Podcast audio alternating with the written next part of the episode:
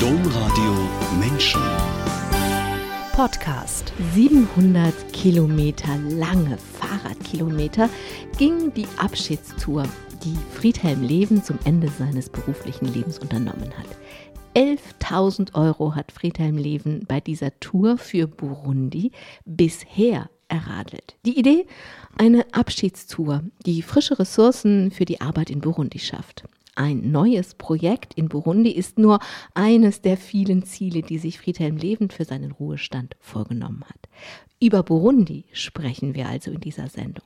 Aber wir sprechen auch über die 100.000 Fahrradkilometer, die Friedhelm Leven im Laufe seines langen Berufslebens geradelt ist.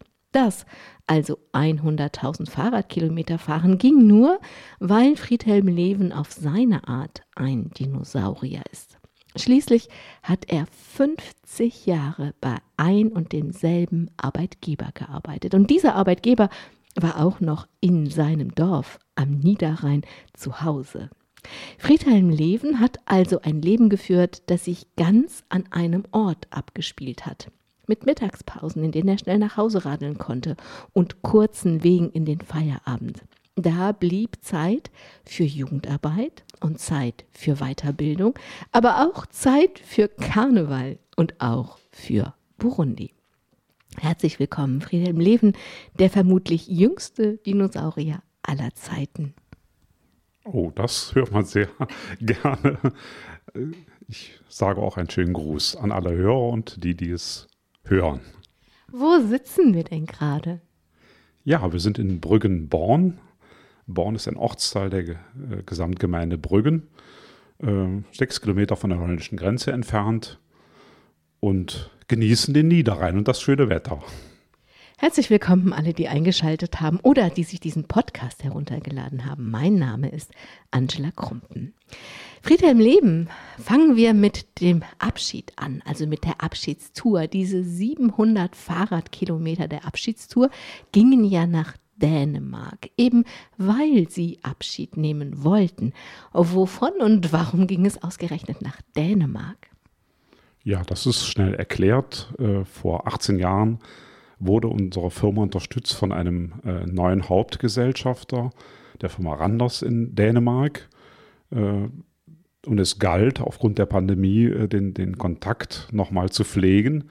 Ich habe einfach gesagt, ich möchte auch den Gesellschafter nochmal auf Wiedersehen sagen und die Gelegenheit nutzen, dann eben auch für Spenden zu werben. Sie hätten ja einfach mit dem Zug fahren können. Wahrscheinlich wäre das gegangen, oder?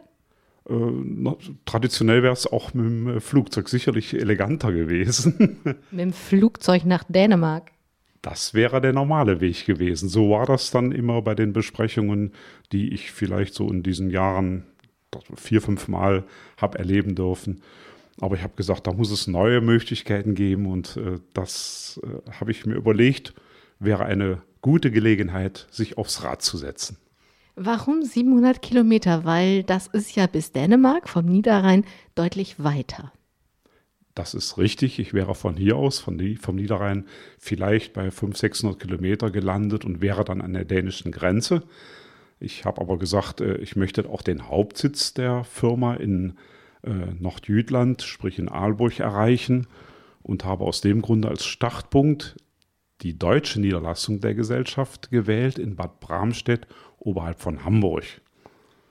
Bis dahin sind Sie dann mit dem Zug gefahren und haben Ihr Rad mitgenommen und von dort aus waren das dann 700 Kilometer bis zur dänischen Niederlassung? Richtig, es waren eigentlich äh, geplant 500 Kilometer, die hätte man äh, bei gerader Strecke auch, hätte ich die auch erreicht. Aber äh, es war nicht immer so einfach mit den Unterkünften. Ich musste ein bisschen links und rechts fahren. Und letztendlich haben wir nochmal 100 Kilometer mit meinem Kollegen in Dänemark zusammen absolviert, um das Ding rund zu machen und auch den Endpunkt dieser eigentlichen, dieses Herweges, den ich dann gefahren bin, zu erreichen. Also das war die Fahrradtour aber das ist ja nur der eine Teil. Der andere Teil war ja, sie wollten diesen Kontakt wieder pflegen nach der Corona-Pandemie. Und sie wollten mit dem Fahrrad fahren, aber sie wollten diese Tour auch nutzen, um Spenden zu sammeln. Können Sie sich noch erinnern, wie Sie die Idee hatten, zu sagen, nee, ich mache das mit dem Fahrrad und ich frage andere, ob sie mich dabei unterstützen. Oh, das ist äh, eine gute Frage. Äh, in erster Linie war es eine reine Fahrradtour, die ich im Sinn hatte. Ich habe nachher gedacht, ja gut, das ist auch eine gewisse Strapaze, weil ich weiß, dass die Wetterlage in Dänemark nicht immer so einfach ist, also unter Umständen auch mit Gegenwind zu rechnen ist. Äh, und dann kam mein Gedanke, dass ja in Burundi die Menschen, wenn sie denn überhaupt über ein Fahrrad verfügen, äh, wenn sie sich das leisten können, als Transportunternehmer unterwegs sind und vom Land, von zum Beispiel Moramvia mitten in Burundi zur Stadt, zur wirtschaftlichen Hauptstadt Bujumbura radeln. Wenn die sich das zumuten müssen und auch den Weg zurück wieder die Berge hoch, äh, dann ist das eigentlich eine ganz äh, nette Brücke, um auf, diesen, auf diese Dinge hinzuweisen und sich selbst ins Zeug zu legen. Um diese Idee so haben zu können, muss man viel über Burundi wissen. Sie haben ganz offensichtlich Ortskenntnisse. Das erzählen wir später dann, wie man also jetzt, ähm, wie diese Verbindung in Ihrem Gehirn entstanden ist. Sie haben gerade gesagt, ich musste mich darauf einstellen, dass Gegenwind ist, dass es strapaziös ist. Wie strapaziös war es denn? Ja, also ich kenne sicherlich sehr viele Fernradwege in Deutschland, die ich auch schon selbst und alleine geradelt sind. Strapaziös wurde es dadurch, dass ich die Verkehrslage in Dänemark nicht so einschätzen konnte und so am ersten Step auch äh, an so einer Bundesstraße vorbeigefahren bin und dann schon gemerkt habe, also auch gedacht habe, was tust du dir eigentlich an? Äh, da war es schon ganz heftig aber nachher radelt man sich dann doch ein und äh, ich bekam dann auch immer Rückmeldungen und dann äh, war es dann schon äh, ein gutes Gefühl. Am Ende sind bis jetzt, und es ist noch nicht ganz abgeschlossen, das Projekt, aber jetzt sind schon 11.000 Euro zusammengekommen. Das ist sowieso, finde ich, total ungewöhnlich. Also überhaupt für 700 Kilometer Fahrradfahren eine Abschiedstour 11.000 Euro und das jetzt im Moment, wo ähm, es ganz schwierig geworden ist, Spenden zu sammeln, das ist wirklich absolut ungewöhnlich. Aber dann auch noch für Burundi. In Deutschland gibt es eine verschwindende Anzahl, eigentlich fast niemand, der sich für dieses winzige Land in Ostafrika, das zu den drei ärmsten Ländern der Welt gehört, überhaupt interessiert oder weiß, wo das ist oder weiß, warum das manchmal das ärmste Land der Welt ist und manchmal das zweitärmste. Mein Gott, wo ist der Unterschied? Wie ist Ihnen das gelungen, diese hohe Summe Spenden zu akquirieren für ein Land, für das sich niemand oder fast niemand hier interessiert? Gut, es ist, ist, sicherlich dem geschuldet, dass äh, man diese Geschichte, diese Abschiedstournee oder auch diese lange Arbeitszeit so ein bisschen im Blick hat, äh, dass man mich dann auch kennt und weiß, dass äh, ja da auch mehr hintersteckt als wirklich nur ein, eine Radtour.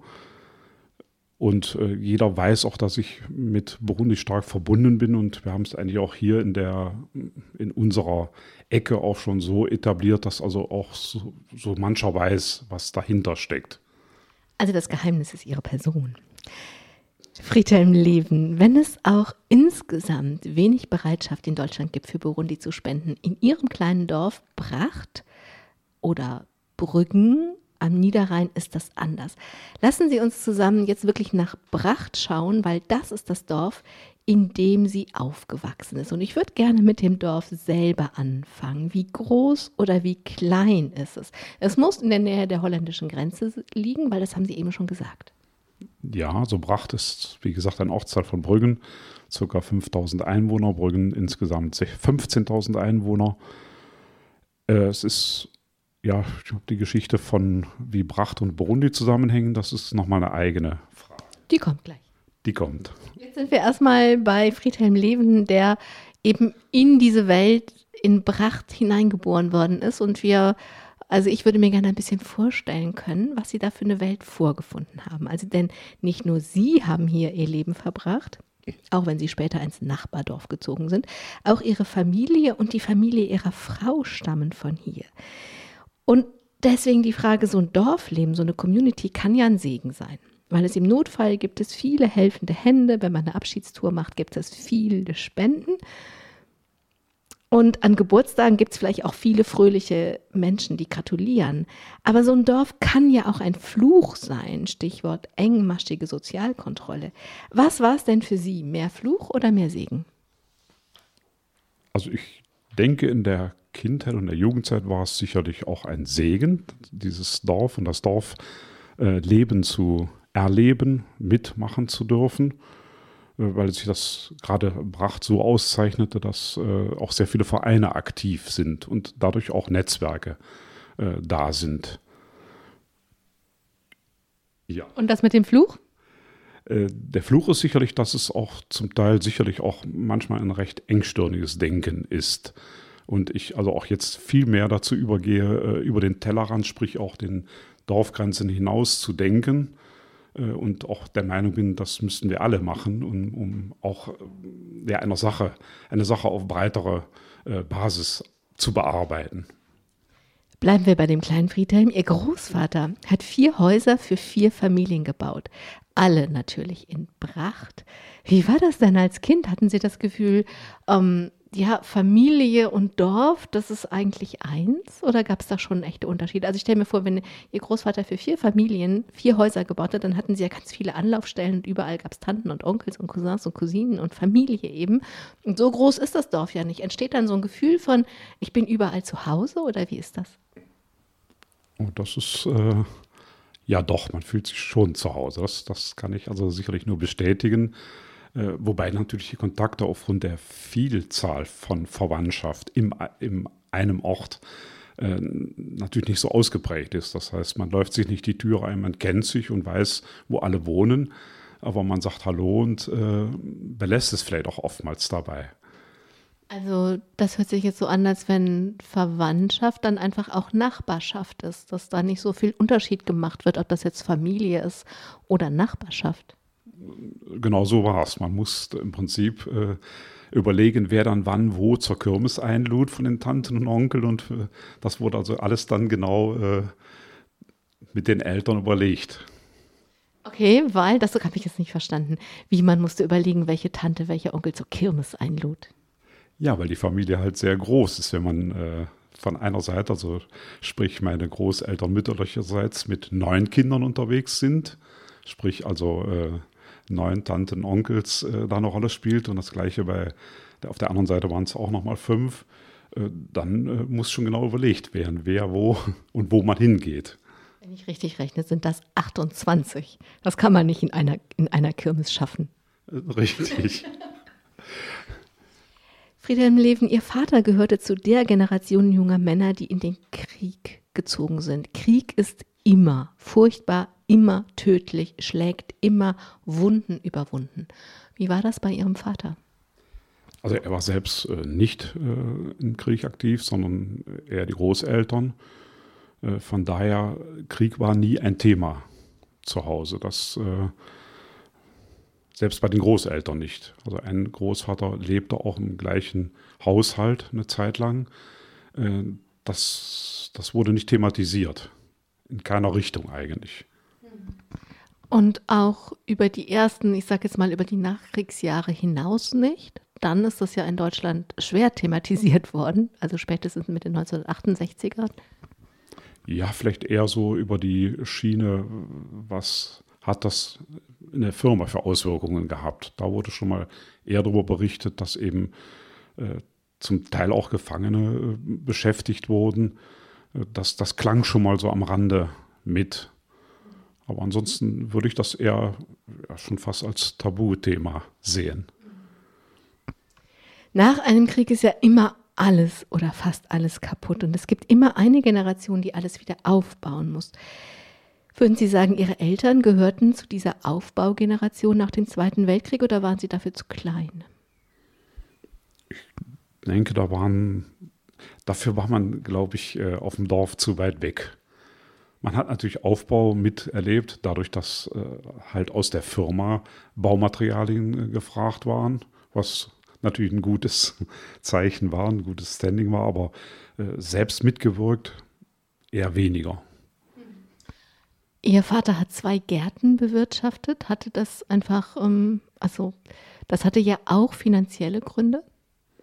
Ja, ganz gewiss. Also wenn äh, er mit Anfang 20 dann schon äh, geheiratet hat und selbst fünf Kinder hatte, dann äh, trug das zum Lebensunterhalt bei. Das war äh, dringend notwendig.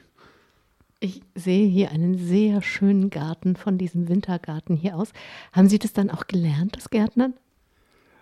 Also ich habe sicherlich mitwirken müssen, wie alle meine Geschwister, aber da ja vieles auf Masse gemacht wurde, sprich da gab es keinen drei Reihen Kartoffel, sondern das war ein ganzes Feld.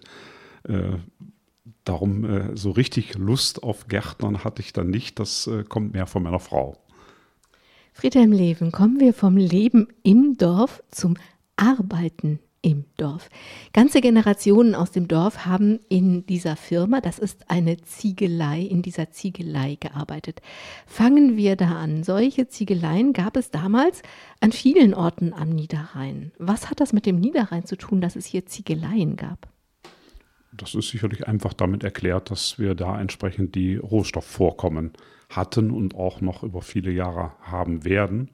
Aus dem Grunde äh, war das ein relativ leichtes, aus dem Brachter Wald die entsprechenden, äh, den Ton zu, äh, zum Ort zu transferieren. Und vom Moor weiß man das ja zum Beispiel, dass man das besser nicht so abbaut. Wie ist es denn mit dem Ton im Brachter Wald? Ähm, ist das ein Eingriff ins Ökosystem oder kann man das wirklich, wirklich bedenkenlos abbauen?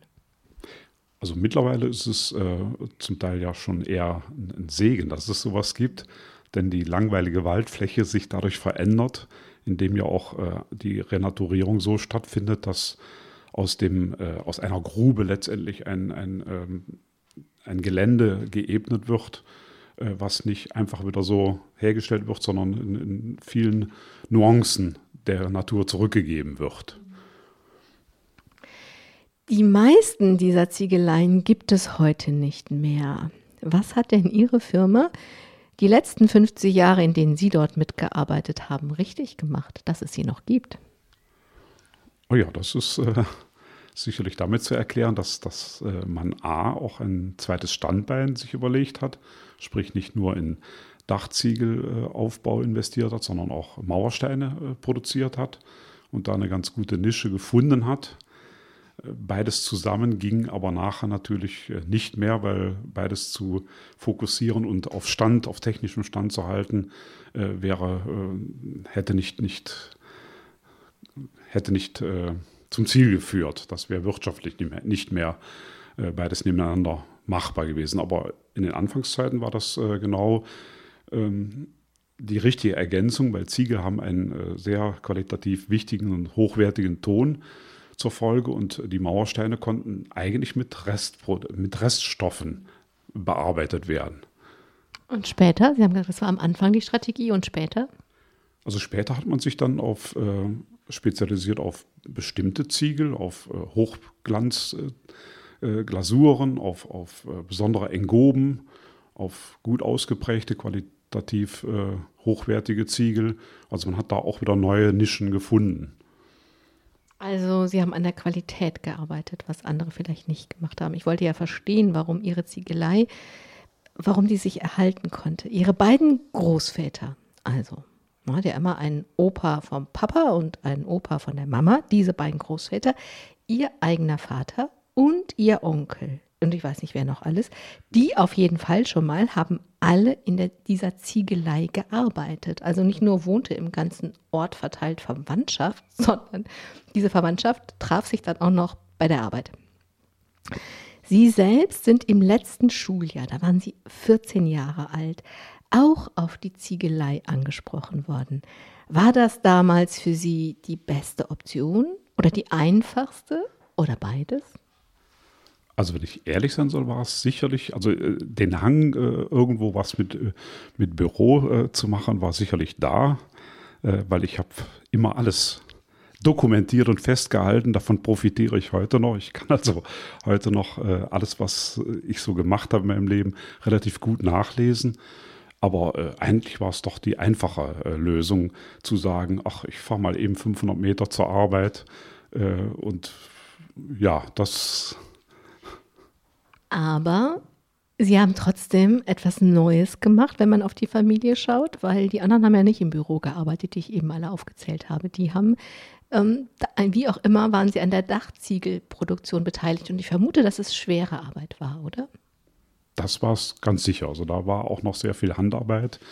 Äh, gerade mein Vater hat ja zu guter Letzt, der hat also verschiedene Funktionen gehabt, äh, hat auch immer äh, Zusatzarbeiten äh, unternommen, als es darum ging, äh, noch Ziegel für Berlin zu transferieren.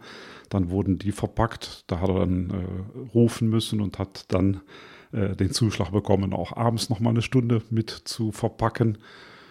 letztendlich nachher wurde viel automatisiert und ähm, ja, also er hat dann mehr eine, eine auch mehr eine Aufsichtsaufgabe übernommen. Und wie kam es dann, dass Sie das alles nicht gemacht haben, sondern ins Büro gegangen sind? Ja, das, äh, ich denke, das lag mir besser, aber seltsamerweise auch meinen Geschwistern. Wir sind also mit fünf Kindern alle zum Bürokraten mutiert, wo äh, wir ähnlich würdig aus einer Arbeiterfamilie stammen.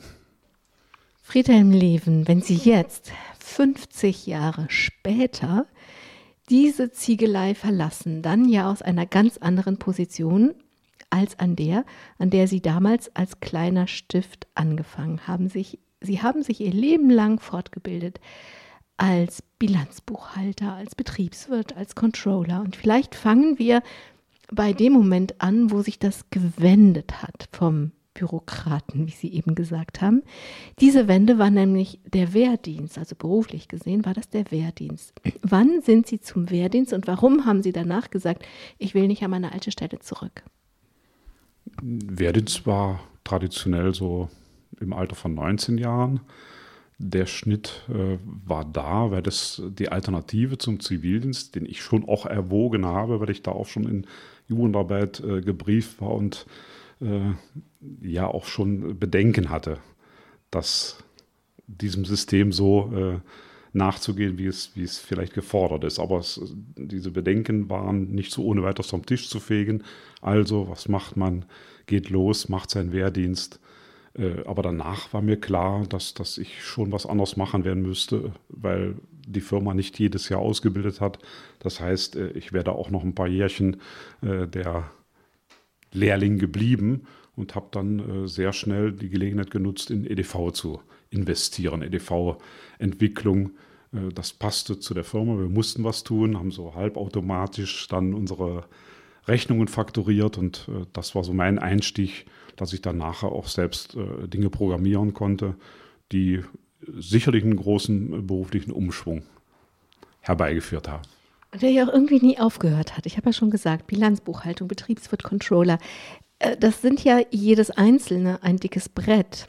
Ähm, wie haben Sie das denn ausgesucht oder wie entschieden, das mache ich jetzt als nächstes und dann das noch und dann das noch? Also gibt es einen roten Faden, wie das eine aus dem anderen entstanden ist? Ja, doch, das, da haben sicherlich äh, auch Kollegen äh, mitgewirkt, dass ich zum Beispiel gesagt habe, ich kann in EDV nicht äh, hängen bleiben, weil das ist eine Geschichte, das ist zu schnelllebig, das, das, da gibt es zu wenig Aufgabenfelder in einer äh, solch mittelständischen Unternehmung. Äh, da muss man sich schon anders spezialisieren und dann war für mich klar, das muss eigentlich, äh, oder ich hatte schon den, das Faible auch in Richtung Buchhaltung zu gehen. Aber da hatte ich eben zu wenig Grundkenntnisse und habe gesagt, das wäre dann, äh, der Bilanzbehalter wäre schon äh, unbedingte Voraussetzung. Alles andere baut dann letztendlich darauf auf. Wenn man die Buchhaltung äh, ganz gut im Griff hat, äh, kann man darauf das Controlling aufsetzen. Der Betriebswirt, das war nachher so ein bisschen, äh, da wollte ich mir selbst noch die Krone aufsetzen, nach dem Motto, das kannst du auch noch schaffen. Also was ist das, wenn wir gucken, was das der Antrieb des Movens ist. War das Ehrgeiz? War das das Gefühl oder das, ähm, also einfach der Anspruch, die Arbeit, die ich mache, wirklich gut zu machen und dafür muss ich das und das noch lernen. Also was war der Antrieb, das wirklich immer weiter zu machen? Also mir war schon klar, dass ich mit dem äh, Abschluss, den ich ja als äh, ja, bei neun Jahren Hauptschule sicherlich nicht äh, mein Berufsleben durchhalten konnte. Also mir war klar, dass ich da was tun musste. Für mich selbst war ja diese zielgerichtete Prüfung dann auch sicherlich äh, wichtig, dass ich nicht nur irgendwo Seminare besucht habe, sondern gesagt habe, so, du möchtest also auch dann entsprechend ein Dokument haben. Denn es könnte ja nur noch sein, dass irgendwann mal es tatsächlich Sinn macht, die Firma zu wechseln. Das hat sich irgendwie nicht ergeben, aber ich verstehe den Gedanken. Ähm, als was sind Sie denn am Ende gegangen? Also wenn, oder Sie sind ja, stehen jetzt ganz kurz davor, ähm, wirklich zu gehen. Und in welcher Position verlassen Sie jetzt die Firma? Ja, das ist, äh, ich war also zuletzt Prokurist äh, und war dann Leiter der, äh, ja, kaufmännischer Leiter, dann eben zuständig für diese Bereiche, die ich dann auch äh, vorher selbst beackert habe. Und von daher war das eigentlich der richtige Weg und ich glaube, es hat auch ganz gut geklappt. Das heißt, Sie können auch einfach ganz, ganz froh oder ganz zufrieden zurückschauen. Ja, doch, das würde ich machen. Ich weiß, dass es jetzt auch eine gute Zeit war, dass da der Schnitt kommt, weil auch die Firma Veränderung braucht. Äh, und diesen Schritt hätte ich, glaube ich, dann auch selbst vielleicht nicht mehr geschafft, den noch mitzugehen. Äh, von daher ist es genau die richtige Zeit. Friedhelm Leven. Schauen wir doch mal, was Sie mit all der Zeit und der Energie gemacht haben, die Sie sparen konnten. Also die ganze Weiterbildungsschiene, die haben wir jetzt schon gesagt. Also wenn ich mir vorstelle, ich radel mal eben 500 Meter zur Arbeit, äh, das ist bei mir nicht so. Also ich weiß, wie viel Zeit und Energie ich aufwenden musste und muss, um an die Orte zu gelangen, an denen meine Arbeit stattfindet. Mm, wenn ich mir vorstelle, die ist wirklich buchstäblich einmal durch den Garten durch oder am Ende der Straße oder so, dann ist es ja auf 50 Jahre gerechnet unglaublich enorm, was sie an Zeit und Energie, also den, den höchsten Ressourcen, die wir als Menschen zur Verfügung haben, gespart haben. Ja, gut, ich muss aber auch sagen, dass ich äh, das immer äh, wertgeschätzt habe, dass Leute auch äh, um eine vielleicht passendere Arbeitsstelle zu haben. Sicherlich waren die Gedanken da, dass die die Wege auf sich genommen haben. Aber es geht ja jetzt um Sie. Es geht ja darum, es geht ja geht nicht um die anderen, das interessiert mich in dem Zusammenhang jetzt gar nicht. Mich, mich interessiert, also diese, die Kraft, diese Weiterbildung zu machen zum Beispiel. Ich weiß nicht, ob Sie die hätten haben können, wenn Sie vom Niederrhein, sagen wir mal, immer nach Düsseldorf oder nach Köln oder nach Aachen hätten pendeln müssen. Das sind so normale Arbeitsorte von hier aus. Das sind aber jeden Tag mit Stau und Zugausfällen, sind, reden wir mindestens über drei Stunden. So 50 Jahre lang 40 Arbeitswochen, jeden Tag drei Stunden Lebenszeit, das ist viel. Um diese Lebenszeit geht es mir. Und die haben sie in Weiterbildung gesteckt, nicht nur, da kommen wir gleich zu. Und ich frage mich, ob sie sonst die Kraft dafür gehabt hätten. Ja gut, das würde ich vielleicht auch in Frage stellen. Also ich, ich habe vieles von dieser Zeit sicherlich auch wieder in die Firma investiert, nicht nur durch Weiterbildung, auch durch Mehrarbeit, weil ich dachte, du hast, du hast halt die Zeit auch über. Aber äh, zu Zeiten der, der Fortbildung, das ist natürlich eine ganz andere Qualität, ob ich äh, von der Arbeit aus nochmal eben eine Runde äh, durch den Wald jogge und dann äh, mich zur Fortbildung nach München-Gladbach begebe. Das hatte schon Qualität.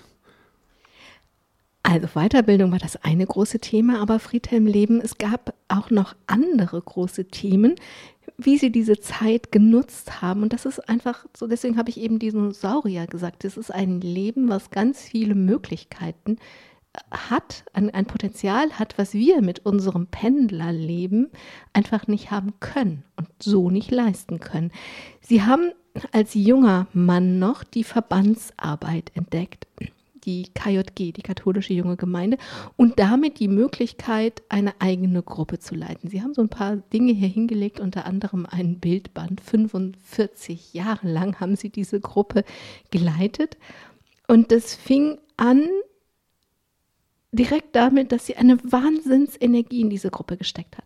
Wie fing es an und warum war Ihnen diese Gruppe immer wichtig?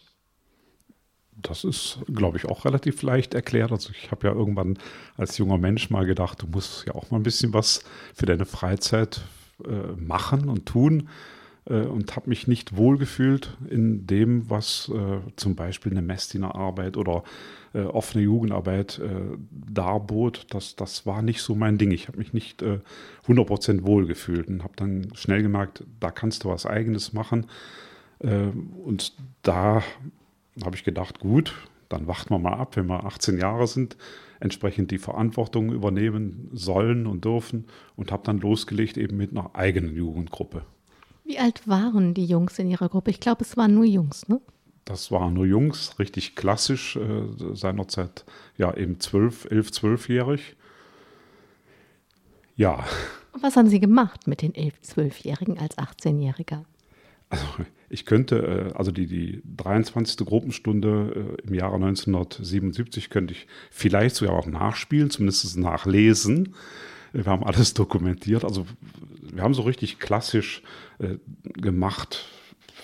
Spielabende, viele Aktionen haben wir gemacht, unternommen, haben äh, draußen äh, Spiele gemacht. Also das, das äh, war schon, glaube ich, von den Aktivitäten mehr als jede andere Jugendgruppe äh, zu der Zeit oder überhaupt äh, in den vielen Jahren danach gemacht hat. Ist das, weil Sie ebenso wie in der Firma die Dinge, die Sie machen, gut machen wollen? Ja, es ist, äh, also ich, ich hasse es, äh, wenn äh, Leute so mit halbem Herzen irgendwas machen. Das ist so, vielleicht so, so ein, ich brauche dieses Herzblut und, und wenn ich es mache, mache ich es, will ich es auch 100 Prozent machen. Ich, ich weiß, ich habe mich geärgert, wenn von 14 Jungs nur 10 bei der Gruppenstunde waren. Da habe ich gedacht, warum ist die Quote so schlecht? Was machen andere besser und haben andere Angebote für unsere Jungs? Und das hat sich sogar der Gestalt ausgeprägt, dass äh, immer ein Pfingstlager stattfand, ein Zeltlager. Und irgendwann hatte ich es dann geschafft, die Jungs äh, rüberzuholen, die, die, vier oder fünf, die sonst beim Fußball aktiv waren, zu sagen, wir verzichten auf Fußball, wir möchten unbedingt das Pfingstlager mitmachen. Fiese Ab Abwerbeaktion. Es gibt bis heute einen Stammtisch. Wie viele von diesen 14 sind denn wirklich, wirklich nach all diesen Jahrzehnten noch mit dabei? Also wir sind eigentlich zu neun oder zehn, die noch äh, regelmäßig zusammenkommen. Zumindest einmal im Jahr zu, einem, äh, zu einer Tour, die wir unternehmen. Zum Stammtisch, ja, so in der Regel äh, sechs, sieben Leute sind auch dabei. Ich würde mal sagen, das ist eine ausgezeichnete Quote. Ja, das äh, macht auch sehr viel Spaß und Freude, auch über die lange Zeit immer wieder. Äh, nicht jetzt über die alten Zeiten zu reden, das natürlich nicht, äh, das ist längst vorbei, aber halt diese, diese Tradition beizubehalten. Ich habe ja schon gesagt, ähm, dass das innerhalb eines Verbandes stattfand. Das war damals auch eine andere Zeit. Die Verbände kann man finden, wie man will. Sie fanden das super. Ähm, auch weil sie sich natürlich, das ist ja der Sinn von Verbandsarbeit, dass man sich vernetzt, um zusammen Themen voranzubringen. Und es waren kritische Themen. Sie wollten damals nicht nur gute Arbeit machen, sondern sie wollten auch einen Unterschied machen. Was waren damals die Themen?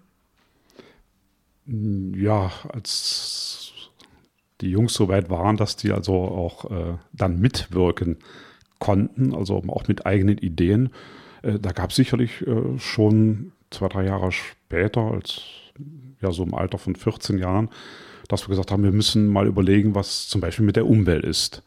Aber da das äh, natürlich, da kann man viel Zettel beschreiben oder diskutieren.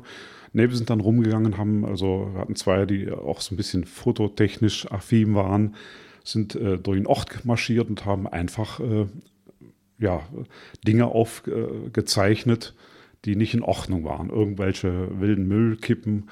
Äh, und das hat den Jungs Spaß gemacht, war dann auch recht kritisch dargestellt und wurde auch damals schon von der örtlichen Presse äh, gerne genommen, um eine entsprechende Öffentlichkeit herzustellen. Und hat sie was bewegt? Ja, so die ein oder andere äh, Schandfleck. Da gab es natürlich auch mächtig Kritik, weil das ja zum Teil dürfte man heute schon nicht mehr machen, Privatgrundstücke waren. Aber da hat sich dann auch schon was verändert. Das war dann auch nachher aufgeräumt. Friedhelm Leven, Sie haben zwar Ihr Leben an diesem Fleck am Niederrhein verbracht, aber Sie haben gleichwohl viel von der Welt gesehen. Also ich sage das einmal, ich glaube nicht, dass wir auf diese Reisen eingehen können, aber Sie sind viel gereist, gereist, zum Beispiel nach Syrien, nach Ägypten, nach Jordanien. Ich weiß, dass Sie noch gerade eigentlich erst aus Armenien zurückgekommen sind. Aber das Land, für das sie sich am meisten einsetzen, das ist eben Burundi. Und was ich wirklich faszinierend finde, dieses Land, was in Deutschland fast keiner kennt, das ist ihnen in ihrem kleinen Dorf am Niederrhein buchstäblich auf der Straße begegnet, in Person von Pater Marius. Der wird bald 72 Jahre alt. Seine Primizmesse aber hat er in Bracht gehalten. Was ist denn da passiert? Ein Pater Marius aus Burundi, der in Bracht am Niederrhein über die Straße läuft. Ja, das war ja schon äh, herausragend, weil er ja tatsächlich äh, komischerweise eine ganz andere Hautfarbe hatte und das äh, zu der Zeit dann schon äh, sehr, sehr auffällig war. Wir waren in der Jugendarbeit aktiv und haben diese Brücke immer gehabt, wussten, da wird ein Priester ausgebildet, der von der Brachter Pfarrer finanziert wird und dort auch über die Fabrikanten, glaube ich, zu der Zeit noch äh, den Hauptunterhalt äh, getragen wurde und er auch da wohnte. Das lief, ja. Also das war der Zusammenhang ist, es gab eine Partnerschaft, seine Ausbildung wurde finanziert und wenn er hier auf der Straße rumgelaufen ist, das heißt, er hat auch hier gewohnt und seine Ausbildung von hier aus gemacht. Nein, das nicht. Er war in Fribourg in der Schweiz aktiv, aber er war halt dann immer wieder mal auf Heimaturlaub, wenn man das so sagen darf. Ne, Heimaturlaub wäre ja nicht richtig, aber äh, hatte natürlich immer die Zeiten genutzt, äh, sich auch vor Ort zu bedanken und äh, sicherlich nachher, als er dann als Priester geweiht wurde, Entsprechend war er einmal im Jahr im Ort. Wenn Sie mit dem von heute gucken, damals waren Sie ein junger Mann, aber wenn Sie heute gucken, welche Bedeutung hat das für diesen Ort gehabt, dass ein Mensch auftauchte, der aus einem aus einer völlig anderen Welt kam, eine andere Sprache spricht, anders aussieht, aber von diesem Ort mitgetragen wird. Welche, welche Rolle hat das gespielt für die Entwicklung dieses Ortes? Oh, das ist, äh, das ist eine interessante Frage, die ich, glaube ich, gar nicht so ohne weiteres beantworten kann. Ich kenne also eigentlich immer nur dieses, äh, da ist jemand, äh, da weiß jeder, dass jedes Geld, was gesammelt wird, dafür äh, vernünftig ankommt, auch wenn es keine Belege war, also auch, auch nicht sicherlich ähm, für jedes Finanzamt äh, passend gerecht wurde. Aber ähm, ob das, was das bei den Leuten ausgemacht Macht hat. Also ich glaube, es war einfach nur eine, eine tolle Partnerschaft auch. Was ja viel ist, wenn es so eine Partnerschaft gibt. Können Sie sich denn erinnern, dass es Erzählungen gab vom fernen Ostafrika, die Sie gehört haben, die Sie bewegt haben, die Sie beeindruckt haben? Eigentlich relativ wenig, weil anlässlich der Priesterweihe 1980 äh, eine Gruppe aus, aus dem Ort, aus Bracht, ähm, zugegen war und da merkte man zum ersten Mal, dass auch gestreut wird, dass auch Informationen äh, gestreut werden. Aber danach war es natürlich immer nur eine einseitige Information vom Pater Marius, wenn er dann vor Ort war, vielleicht in einer Messe, in einer Predigt, äh, was zu seinem Land äh, gesagt hat. Aber danach waren auch 27 Jahre, ja, war das eben immer nur diese einseitige Information, weil niemand mehr vor Ort war aufgrund des Bürgerkrieges, der herrschte. Damit haben Sie 2007 Schluss gemacht. Da sind Sie selber zusammen mit einer Gruppe. War da jemand von Ihrem Stammtisch dabei? Ja, da war auch jemand vom tatsächlich, wobei ich, ich, mich auch nur angehängt habe. Das war damals der örtliche äh, Pfarrer, der Bürgermeister Gerd Gottwald, die äh, mit waren. Aber Frank Gellen als Stammtischmitglied war auch dabei. Warum wundert mich das nicht? Also 2007 sind Sie selbst mit einer Gruppe dorthin gereist. Warum? Was hat Sie gereizt zu sagen, oh, da will ich mitfahren? Ja, vielleicht einfach, weil ich ähm, immer nur diese Person im Blick hatte, schon in der Jugend, Person Marius.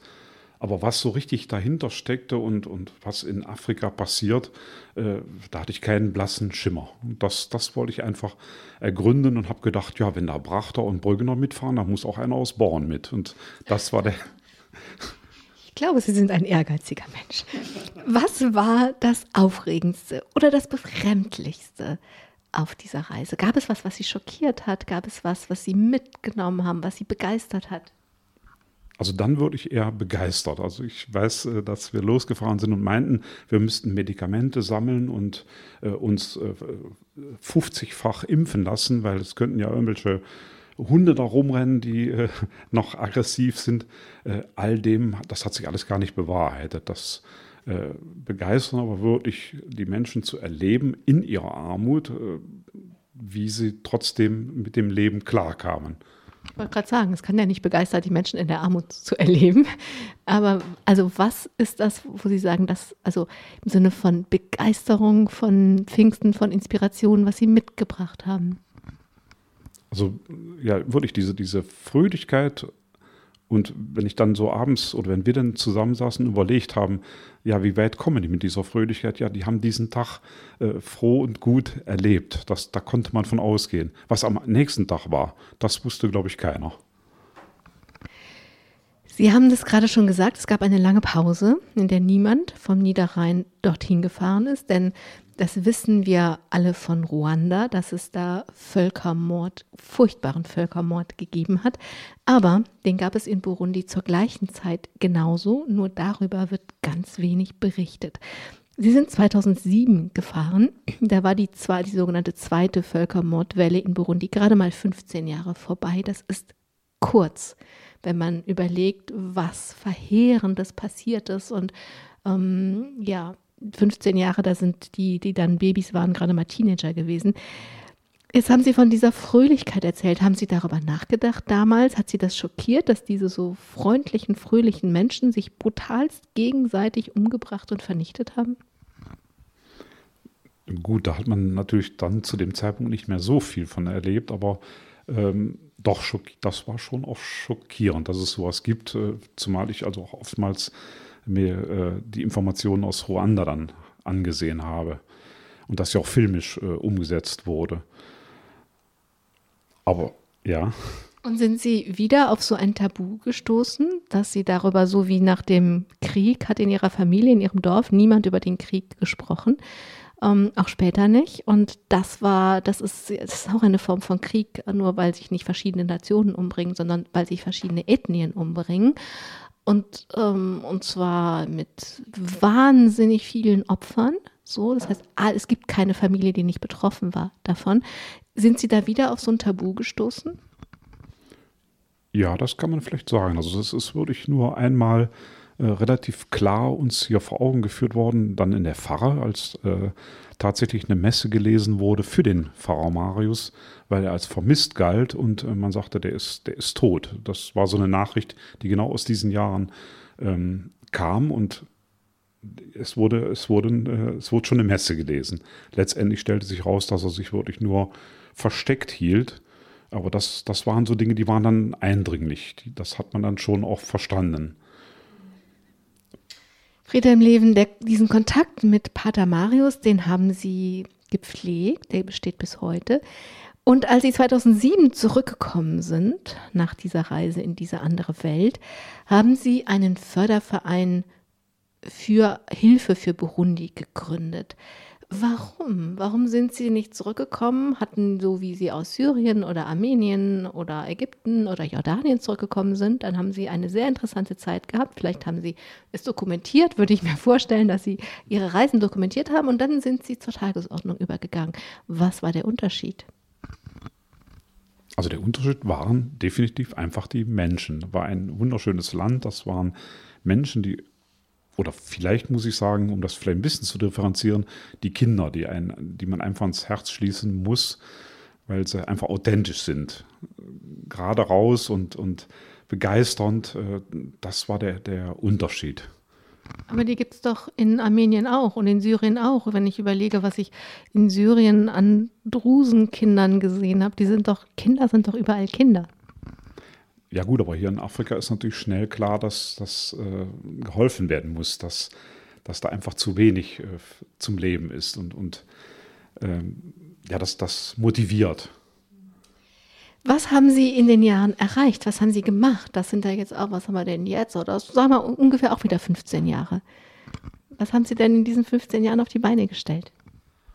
Ja gut, das äh, war sicherlich ein Gedanke von dem Pater Marius seinerzeit, dass er sagte, wir müssen etwas für Waisenkinder tun, weil er eine kleine Familie hatte, die er unterstützt hat. Das kriegten wir alles so am Rande mal mit.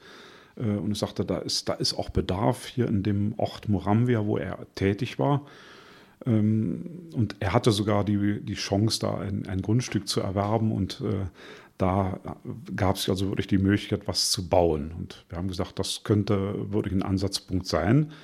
haben überlegt, warum wir brauchen den Verein nicht, wir können das auch weiterhin über Kirche abwickeln. Wir hatten mit dem Pastor Johannes Wolters einen guten Partner, der sowieso einen guten Kontakt hatte.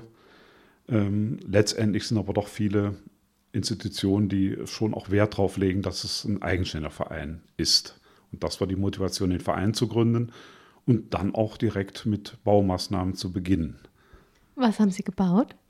Es wurde ein, ein Waisenhaus gebaut mit zwei verschiedenen Gebäuden, was äh, in der ersten Planung so ein bisschen, naja, ähm, vielleicht hatte der Marius auch zu äh, schlechte Berater, die einfach ein gutes, ein tolles Haus bauen wollten, was wir Europäer auch gut finden, aber nicht so ganz zielgerecht. Und äh, bei der zweiten und auch der wichtigsten Reise, wie ich das heute so sehe, um die Jahreswende 2009, 2010, haben wir diese Pläne ganz schnell ähm, nochmal auf den Prüfstand gestellt und, und eigentlich komplett umgeplant, sodass also wirklich, wie das in Afrika üblich ist oder auch gerade in Burundi, äh, keine Zimmer für zwei, drei Kinder äh, gebaut wurden, sondern äh, Schlafräume für äh, acht oder zehn Kinder.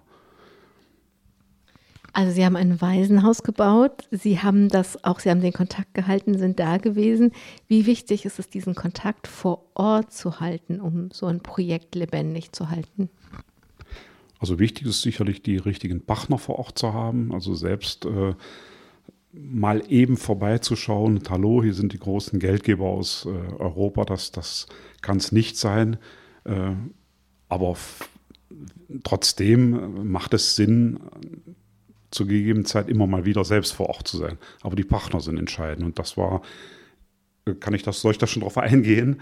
Äh, das war dann eben nachher äh, neben dem Pater Marius, der ja dann als Priester seinen Dienst zu machen hat und das alles nur am Rande mitbegleiten konnte, war es halt eine Kooperation, die wir mit der Fondation Stamm eingegangen sind. Das ist eine Stiftung in Burundi, die von einer deutschen Krankenschwester ähm, gegründet worden ist und die verbunden ist mit dem Verein Burundi Kids. Die, es gibt nicht so viele Vereine in Deutschland, die für Burundi arbeiten, aber das ist, glaube ich, der größte und der wichtigste. Kann man das so sagen? Das kann man so sagen. Es gibt viele kleinere, auch hier bei uns am Niederrhein, äh, wo auch für mich so ganz wichtig ist, dass man da auch Synergieneffekte äh, rausnimmt und auch die Zusammenarbeit etwas äh, besser hinbekommt. Dass also nicht so jeder kleine Verein sein Ding macht, sondern man ein bisschen besser kooperiert. Friedhelm Leven, kommen wir zum Anfang der Sendung zurück, zu dieser Abschiedstour. Und ich habe ja gesagt, eine Abschiedstour für einen Neuanfang. Denn das Geld, was Sie da generiert haben, diese jetzt schon 11.000 Euro und Sie glauben, dass es vielleicht noch ein bisschen ein Hauch mehr werden könnte, weil diese offizielle Verabschiedung aus diesen 50 Jahren für eine Firma arbeiten, die steht jetzt just bevor. Diese 11.000 plus x Euro, was wollen Sie damit machen? Welchen Neuanfang soll es geben? Ja, das ist natürlich eine gute Frage, aber es klar ist, es wird überall Geld äh, gebraucht in Burundi. Klar ist, dass wir einen, neben dem Waisenhaus einen Ausbildungsbereich äh, mitbauen durften und den auch nutzen, der auch sehr gut läuft. Äh, aber unser eigentliches Ziel sind natürlich auch neben Ausbildungsschule äh, die Kinder und da gibt es die Chance äh, oder ja eigentlich die Anfrage, ein, ein Kinderheim nochmal neu äh, mit zu übernehmen, sprich für die Kosten einzustehen. Wenn Sie wieder hinreisen und selber vor Ort nachgucken? Das würde ich sehr, sehr gerne. Das wäre ein, ein großes Ziel, das auch relativ kurzfristig zu machen. Nun muss ich sagen, ich bin A, sprachlich nicht so affin, gerade was das Französische angeht, möchte auch den Partnern vor Ort nicht zu sehr äh, zur Last liegen, weil die haben also genug zu tun. Die sollen auch äh, viel tun, damit äh, auch viel sich bewegt in Burundi. Ähm, aber auf der anderen Seite möchte ich auch nicht für drei Tage da wieder hinfliegen. Also da muss schon was mehr Zeit möglich sein. Dann kommen wir zur letzten Frage. Das ist immer die Frage, was sich mein Gast wünscht. Was wünschen Sie sich jetzt für diese neue Phase, dieses neue Kapitel, was Sie in Ihrem Leben aufschlagen? Was soll da passieren? Ich denke mal, eine Burundi-Reise soll auf jeden Fall passieren. Das ist eine Geschichte und ja, ich möchte auch ganz gerne kreativ an neuen Ideen äh, arbeiten, um dieses Land uns hier näher zu bringen, auch auf mehr Interesse, äh, den, den Bogen zu mehr Interesse zu bekommen. Es ist schon so, dass wir hier in Brachbrüggen und Born, äh, jeder weiß, was Burundi ist, das haben wir geschafft. Aber im umliegenden äh, Bereich, glaube ich, könnte man da noch ein bisschen die Werbetrommel rühren. Aber das, das möchte ich dann auch wieder kreativ und mit, mit neuen Ideen äh, angehen und dabei nicht in den Bürokratismus verfallen, weil das habe ich jetzt 50 Jahre gemacht. Das heißt, wäre es ein Ziel, dass die Menschen im Kreis Viersen Burundi kennen, wäre das sowas? Weil der Niederrhein ist jetzt dann noch schon groß. Aber wenn wir jetzt mal den Kreis Viersen in den Blick nehmen, wäre das ein Ziel? Das wäre so eine Idee. Also ich habe da Kontakte nach äh, Schwalmtal und Niederkrüchten, wo ich äh, die eine oder andere Vortragsgeschichte vielleicht nochmal platzieren kann. Äh, da muss man sich dann so ein bisschen nachhaltig in Erinnerung rufen. Auch in, in Süchteln der Königsburg gibt es Kontakte. Also es wäre schon eine gute Sache. Friede im Leben. Dann wünsche ich Ihnen, dass Sie jetzt erstmal, dass Sie eine schöne Erfahrung haben, wenn Sie verabschiedet werden und dass dieser Übergang, den Sie ja so ganz aktiv und geplant gestalten, mit diesem, mit dieser Abschiedstour für den Neuanfang, für Burundi, für hier, dass Sie gute Erfahrungen machen, dass Sie nach Burundi kommen, dass jeder und jede im Kreis Viersen weiß, was es mit Burundi aussieht. Ich finde, das ist ein sehr großes Ziel. Alles Gute dafür. Ich danke allen, die zugehört haben bis hierhin. Ich hoffe und wünsche, dass es einen Hauch mehr Wissen über Burundi gibt und vielleicht einen, auch einen Hauch mehr Interesse. Wer Friedhelm Leven noch unterstützen möchte, der kann das auf jeden Fall tun. Und ansonsten suchen Sie oder finden Sie Ihre eigenen Ideen, was Sie gerne unterstützen müssten, unterstützen wollen. Mein Name ist Angela Krumpen. Domradio Menschen. Weitere Informationen finden Sie auf domradio.de.